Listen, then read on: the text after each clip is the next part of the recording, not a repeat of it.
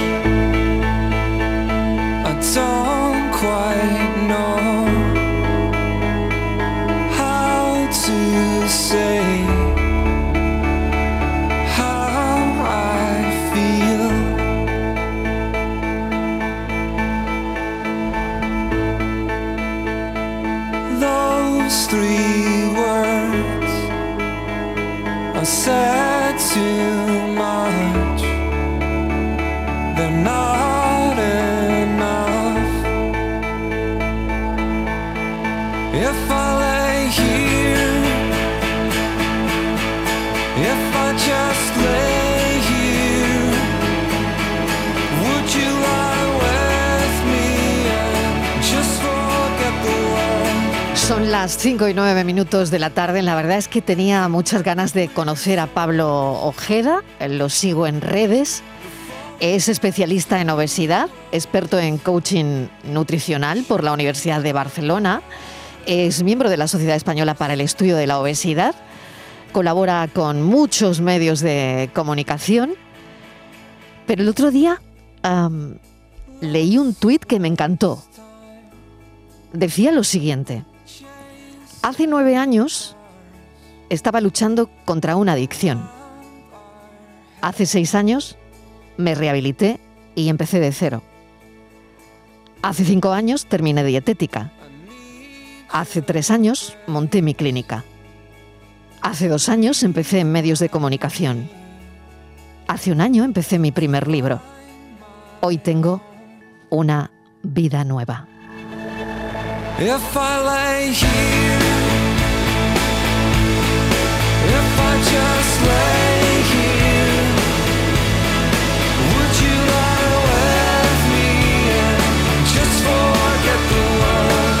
Ojeda, bienvenido. ¿Qué tal? ¿Cómo estás? Emocionado, Mariló.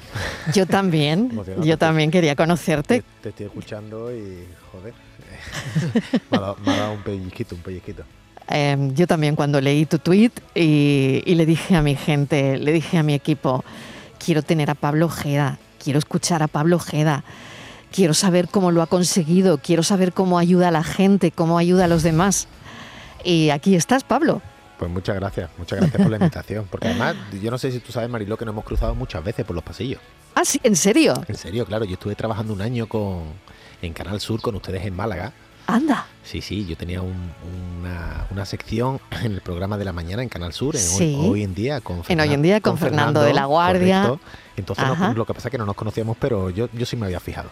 Ay, fíjate, cómo es la vida, Sí, de sí. verdad. Sí, sí, así cómo es. es la vida. Así es. Bueno, Pablo, pues eh, nada, la próxima vez que nos crucemos, por favor, dime algo. Claro, Sí, yo sí, tengo sí. que explicarle a los siguientes que, claro, Pablo está en el estudio de Sevilla. Claro. Y yo estoy aquí en el estudio de Málaga, que ahora mismo nos separan, em, nos separa la distancia, pero nos unen las ondas, con todo lo bonito que, que es eso, ¿no? Así es. Así que bueno, Pablo, empieza a contarme, eh, ¿cómo conseguiste todo esto? Eh, muchas veces a día de hoy, hoy, ya que me dedico profesionalmente a esto, eh, Sí. yo mismo me lo planteo cómo fui capaz, ¿no? Ah, y fue una, un viaje, un viaje duro, muy duro, mucho sacrificio, mucho esfuerzo. Eh, No es fácil salir de ese de- del infierno. ¿Qué te, qué te pasaba, Pablo? Bueno, pues mi cabeza en aquella época no funcionaba como tenía que funcionar. Eh, eh, muchas veces Yo siempre digo que cualquier ser humano eh, tiene muchísimas probabilidades de caer en cualquier adicción por muchas circunstancias que se puede presentar en un momento que no te esperas de la vida. ¿eh? Eh, y, y creo que uno de los grandes problemas, por eso me gusta mucho visibilizarlo, es que son temas muy tabúes, pero que están ahí. Y cuando hay mucha, mucho tabú sobre ello, cuando hay mucho miedo a hablar de ello, pues entonces, oye, hay personas que están ahí que le da miedo salir y le da miedo contarlo. Y es, oye, y es una cosa que sucede. Y creo que deberíamos de visibilizarlo más, pero, pero sí es verdad que, que ahí hay una- un sacrificio y un esfuerzo y una constancia ah, brutal. brutal. Y Pablo, eh, eh, se lo tiene que proponer uno, eh, es decir, porque no lo sé si hay que llegar hasta el fondo del pozo. No sé si el símil te gusta o no, tú corrígeme en todo lo que Sí, sí. creas, ¿no? Pero eh, es verdad, ¿no? Que al final, cuando tú ahora mismo tienes una, bueno, tienes una vida de éxito, dependiendo mm, mm, en en lo que se pueda entender éxito, ¿no? Que, cada uno de nosotros entiende éxito, la palabra éxito de una manera, ¿no? Pero bueno, para que la gente nos entienda, eh, bueno, no paras de, trabajar, has empezado mm, una, una carrera magnífica eh, mm, como experto nutricional, haces coaching, eres muy bueno. Y, y bueno, esto estaba ahí, ¿no? Pero había algo que, que, que- que te impedía, ¿no? Eh, digamos, hacer todo esto, ¿no? Tenía una barrera muy mental. Eh, Eso es. Mi, mi enemigo era yo. Mm. Yo era mi propio enemigo. Ah, y tuve que tocar, sí. no me voy a poner a contar las historias, pero sí tuve que tocar fondo, no, tuve que pasar el fondo. Tuve que pasar el fondo porque cuando estás en una adicción eres, o yo personalmente, me gusta hablar en primera persona, era muy cobarde. A mí me, a mí me cogieron. Entonces, gracias a Dios que me cogieron, fue cuando pude, pude despegar. Pero, pero claro, eso, eso estaba ahí y nuestros fantasmas, nuestros miedos, nuestros- los que los- nos limitamos somos nosotros mismos muchas veces y no sabemos la capacidad y el potencial que tenemos. Hasta que una persona ah, me dijo, Pablo, confío en ti. Para mí, para mí esas palabras fueron mágicas. Lo he contado muchas veces. No- nunca me habían dicho, Pablo, confío en ti. Y a raíz de ahí empecé a, a crecer. Tenía muy claro mi objetivo, ah, muy claro mi objetivo. Y a partir de ahí, pues, pues fue la cosa eh, rodada. Mm. Fíjate que em, no sé si eso te hace que ayudes a la gente, porque te enfrentas a, a problemas gordos de nutrición, ¿eh? Y no sé si eso hace también que, que conectes de alguna manera eh, con personas que, que ahora mismo, ¿no? Que ahora mismo pues te plantean problemas gordos de nutrición, pues sea anorexia o, o sea bulimia o, o sea trastorno de la conducta alimentaria, la que sea, ¿no? Es mi especialidad, es absolutamente mi especialidad. Yo no soy ni mejor ni peor nutricionista, pero sí los entiendo. Eh, no tiene mucho más. Al final, un trastorno de la conducta alimentaria, que como digo es lo a que me dedico, viene derivado por otras cosas. Problemas en el cole, Mm. problemas con la familia, problemas de autoestima. Y eso es lo que tenía yo. Y como consecuencia, tienes un problema de la conducta alimentaria o tienes una depresión o tienes cualquier tipo de cosa. Eso simplemente es un síntoma. Pero lo que tenemos que trabajar son las causas, el porqué. Y entonces, claro, mm, yo estuve ahí. Como digo, gente que sabe más que yo hay miles, pero que hayan estado ahí. Eso es como, eh, yo siempre digo que la empatía yo la comprendí cuando fui padre. Yo siempre de jovencito, yo sé lo que tú sientes. No, si yo sé lo que tú tienes, pero cuando yo fui padre y escuchaba eh, problemas que había en la tele de papás con niños, que había habido X problemas con, con sus hijos, yo me ponía en el papel de ese padre y lo sentía y lloraba y digo, esto es la empatía. Pues bueno, cuando yo tuve toda esta serie de problemas en mi vida, que, eh, que, en fin, que tuve que hacerle frente, comprendo a las personas que, que- que están delante mía. Las no me tienen que dar muchas explicaciones, eh, porque además nos miramos a los ojos y no hace, no hace, no hace falta mucho más, no hace falta mucho más, y eso es importante. Pablo, ¿cómo se reconoce, no? Fíjate que tienes una facilidad, claro, especial para conectar, ¿no? Con la gente. Pero ¿cómo se reconoce la falta de autoestima? ¿Cómo sabes que la persona, la gente que se sienta mm, a tu lado, ¿no? O, o que, que, mm, va a tu consulta, ¿cómo sabes que tiene ese problema, esa falta de autoestima? Y por otro lado, ¿es una cosa que nos pasa mucho ahora? Muchísimo. Eh, necesitamos el reconocimiento social continuamente. Necesitamos los likes para ser felices. Eso es. Y al final resulta que eh, lo que vemos por las redes sociales es la mejor versión de la mejor versión de la mejor versión de la persona. Y eso no es real. No es real. Mm. Eh, es una fantasía. Pero necesitamos el reconocimiento sobre todo a ciertas edades. Los trastornos de la conducta alimentaria, eh, por ejemplo, una anorexia, una bulimia, es raro verlo eh, en edades avanzadas. Es como si a ti o a mí, Mariló, pues nos dicen, oye, qué feo eres. Eh, mira, a esta edad ya me da igual lo que me diga. Pero cuando tienes 15 años, 16 años, Claro, claro.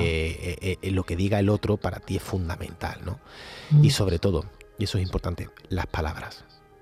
Cuidado con las palabras. Tenemos muchísimos pacientes que son capaces de decirnos cuando su abuela le decía que no comiera aquello y su hermana sí porque estaba delgada, que no porque es gordito, que no, porque las palabras al final se clavan en el alma y son muy difíciles de sacar. Y cuando más cuando estás con un- una vida, ¿no?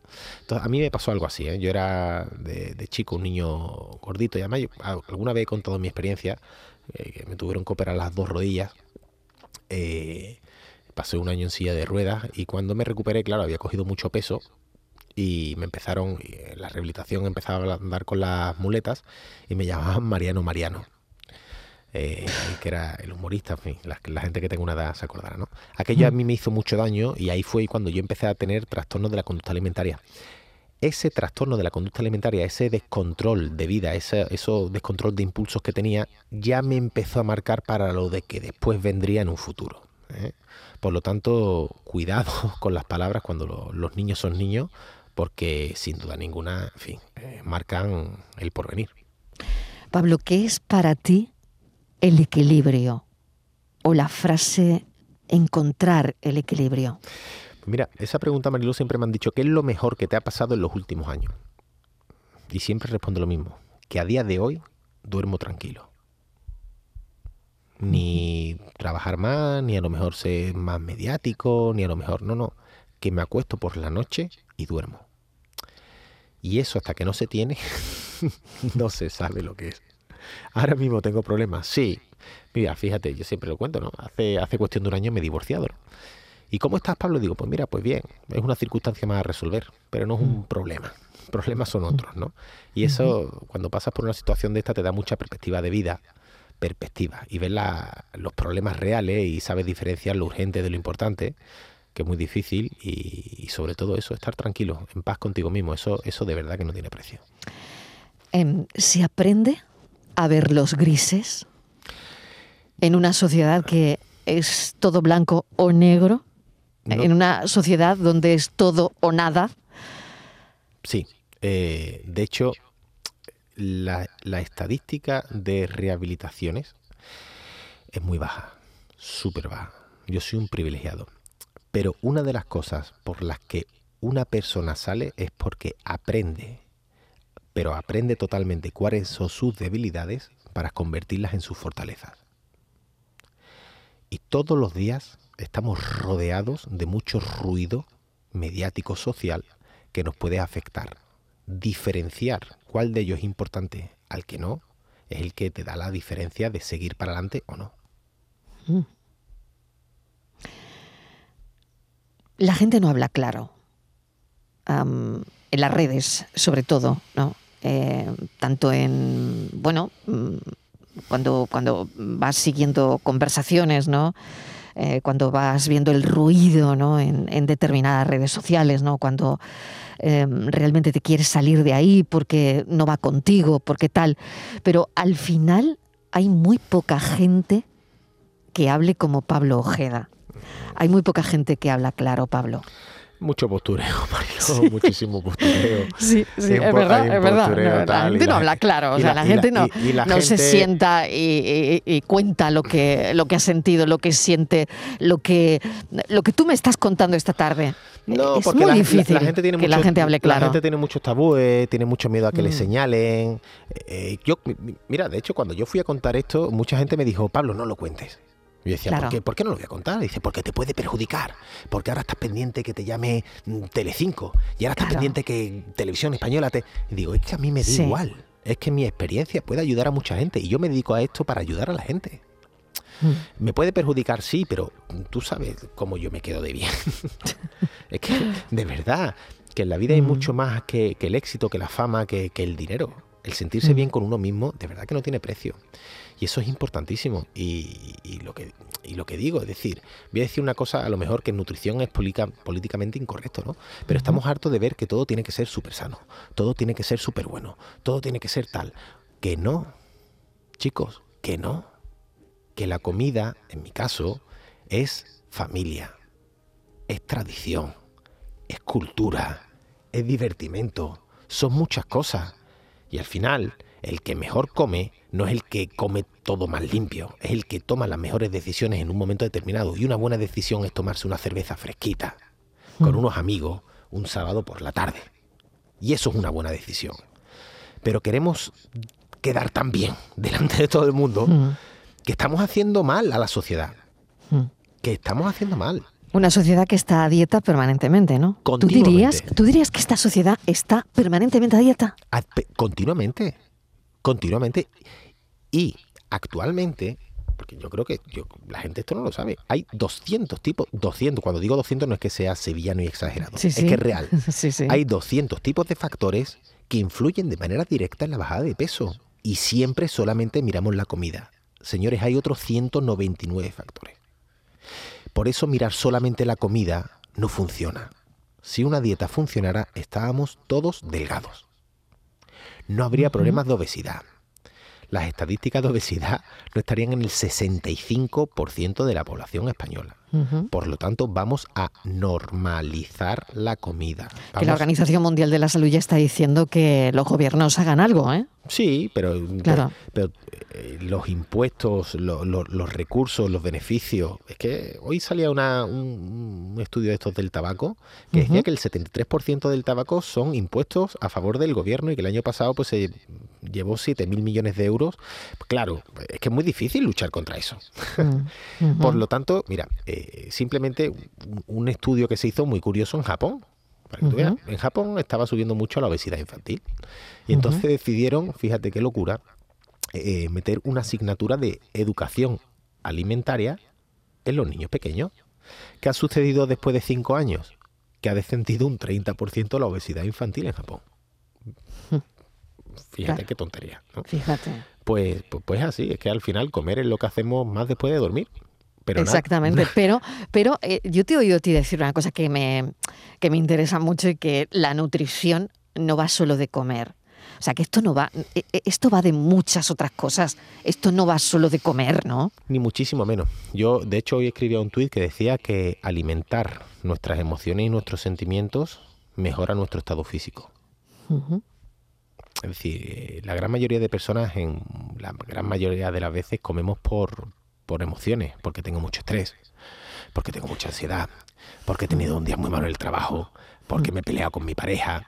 Y claro, a gestionar las emociones no, no- no nos han enseñado nunca. A comer desde que somos chicos. Es decir, de una manera innata, cuando, estamos, cuando somos bebés y estamos nerviosos, ya acudimos a la teta de mamá.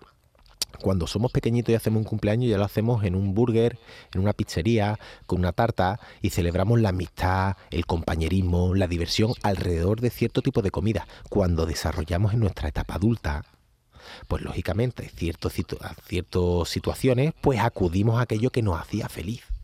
Pero nadie nos han enseñado nunca a gestionar esas emociones. Y eso es lo principal. De verdad. Lo principal es gestionar las emociones y tener una buena salud emocional. Y después ya, ya vendrá lo otro. Ya vendrá lo otro. Te voy a hacer una pregunta, Pablo. Hay, hay, bueno, una, te llevo haciendo miles, Sí, ¿no? Pero una más, una más. Las que quieras. Eh, ¿Hay una dieta milagrosa? No.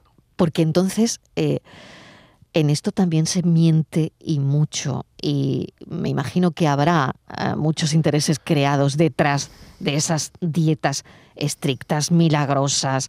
eh, no lo sé.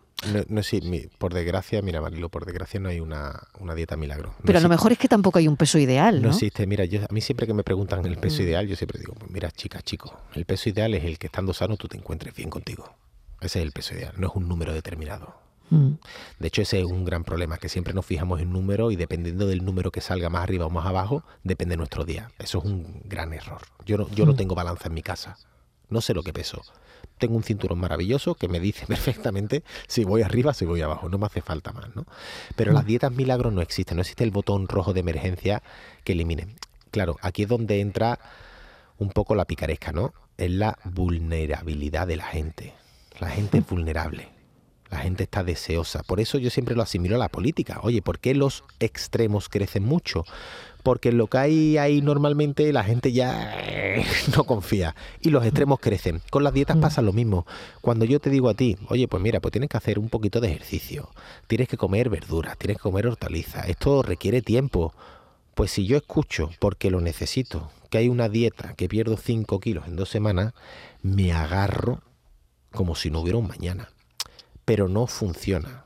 Pues no voy a hablar técnicamente qué es lo que sucede, pero no funciona. Y eso tiene un, gran efecto rebote. Claro, es que detrás de ese peso ideal hay otras cosas. Bueno, hay muchis- Claro. muchísimas cosas. Desde, Eh, y, y volvemos de nuevo a la autoestima, probablemente, ¿no? mira, O sea, una- detrás de una persona que se sienta en tu consulta y te dice, eh, yo quiero tener un peso ideal.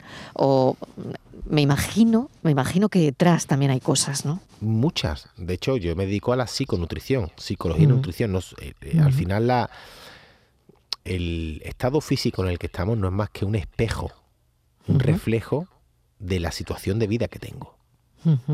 Y esto es así. Yo no necesito decirle a una persona que entra en mi consulta que está gorda. Tiene espejos en su casa. Ya lo sabe, Le- ya lo sabe cuando se sienta. Le Mm, pregunto cómo está. mm. Exacto, no exacto, exacto, No exacto. Cuando tú ves a una persona, y ya esto es un consejo de verdad que digo en general. Sí, sí, a- qué bueno, los- qué bueno, a los- Pablo. A, los- a los Mm. andaluces, de verdad. Sí, Cuando sí. veis una persona más gordita o más flaquita, no le, pre- no le digáis, está más gordito. Oye, está más flaco. Porque probablemente sea por algo. Preguntarle simplemente cómo está. Suficiente, porque ella sabe que está más flajito, más flaquito y está más gordita o más gordito. Mm. Simplemente cómo está. Y lo va a agradecer. La verdad es que nos movemos entre mm, conceptos como prohibido, permitido. Fíjate, fíjate de lo, de lo que estamos hablando, ¿no? Eh, malo, bueno. O sea, en la nutrición está todo esto, todo esto que estamos hablando, ¿no? Nos movemos en esos conceptos. Prohibido, permitido. Prohibido esto, permitido lo otro. Malo es esto, bueno es lo otro. Sano es esto, insano lo otro. En, Eh, en este sentido, pare- parece que Detrás de esto, perdona Pablo, hay una cosa que se llama culpabilidad. Pues cuando una empieza una dieta, al final, como te mueves en estos conceptos de prohibido, permitido, malo, bueno, sano, insano, te sientes culpable. Eso lo digo yo continuamente, Mariló. Es decir, eh, yo siempre digo que el problema actual de la alimentación, de la nutrición, no es la comida, es la culpa. Precisamente por, por- por esto que tú estás apuntando. Prohibido, permitido, sano, insano, sí y no. Y lo que deberíamos de hablar son de frecuencias, alimentos más frecuentes eh, que nos nutran más y alimentos menos frecuentes que no sean interesantes a nivel nutricional, pero que en un momento determinado cumplen una función maravillosa. Eh, el que mejor come no es el que come, como te he dicho antes, todo sano, sino el que mejor sabe decir en cada momento. Y a Mm. veces una palmera de chocolate te va a ayudar a continuar el camino. Cuando tú estás tres semanas de dieta, estás hasta las narices. Porque te has quitado, te has prohibido. Y resulta que un día comes y te sientes bien contigo. El problema no Mm. está en. El Mm. problema no está en quitar. La solución está en comer. Y esto creo que, creo que es importante, ¿no? Yo siempre pongo una especie de símil, que aunque sea un poco así, yo siempre digo que la alimentación y la muerte tienen mucho que ver. Al final la muerte, nadie le tiene miedo a la muerte, eh, le tiene miedo a, a la relación con la muerte. Mientras más cercana es esa relación, más me va a doler. No es lo mismo que se me vaya papá o mamá a que se me vaya un amigo que hace 25 años que no veo. Por lo tanto, mientras más cercana sea la relación, más me duele. Si yo soy capaz de romper esa relación de una manera sana, probablemente el año que viene hable de papá o de mamá de una manera cariñosa y nos reunamos alrededor y los recordemos. Lo mismo pasa con la comida.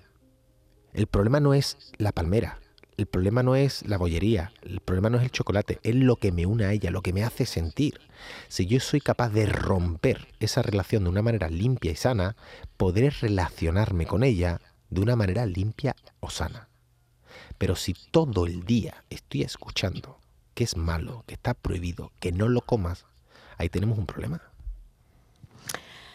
Me quedo sin tiempo, Pablo, que charla tan amena, qué sensatez. Y eso es lo que más me gusta de esta conversación. Así que te agradezco enormemente que mm, nos hayas concedido esta entrevista, que hables sin tapujos de, de tu vida. Te lo agradezco y lo admiro muchísimo. Así que, bueno, mil gracias y te espero otro día por aquí, porque ya hablaremos de nutrición largo y tendido. Falta hablar de tu libro también, Sí. eh, que tiene que ver con la compra, ¿no? ¿Cómo se llama? Eh, compra inteligente, Manual de la compra inteligente. que- Manual de la compra Sí, inteligente. señor, que Ujú. estoy firmando además este sábado en la Feria del Libro de Madrid. Así es. Bueno, pues en la Feria del Libro de Madrid, que no es cualquier cosa, Manual de la compra inteligente. Hablaremos del libro otro día. Genial. Pues claro, ahora podías decirme lo de umbral. Oye, He he venido a hablar de mi libro. Exactamente, exactamente. No, Pero no, no, no. teníamos tantas cosas de las que hablar, Pablo, que lo del libro será otro día. Sin duda, sin duda. Y os agradezco mucho que traigáis antena problemas reales de la gente real. La vida a veces se llama esta sección. Entre nosotros eh, llamamos a estas entrevistas la vida a veces, porque es verdad que la vida a veces te pone en unas situaciones, bueno, pues como las que nos has contado. Gracias, Pablo. Gracias, Mariló. Pablo Ojeda, especialista en obesidad, experto en coaching nutricional por la Universidad de Barcelona, así como miembro de la Sociedad Española para el Estudio de la Obesidad. Si yo tuviese que hacer una dieta, me pondría en sus manos.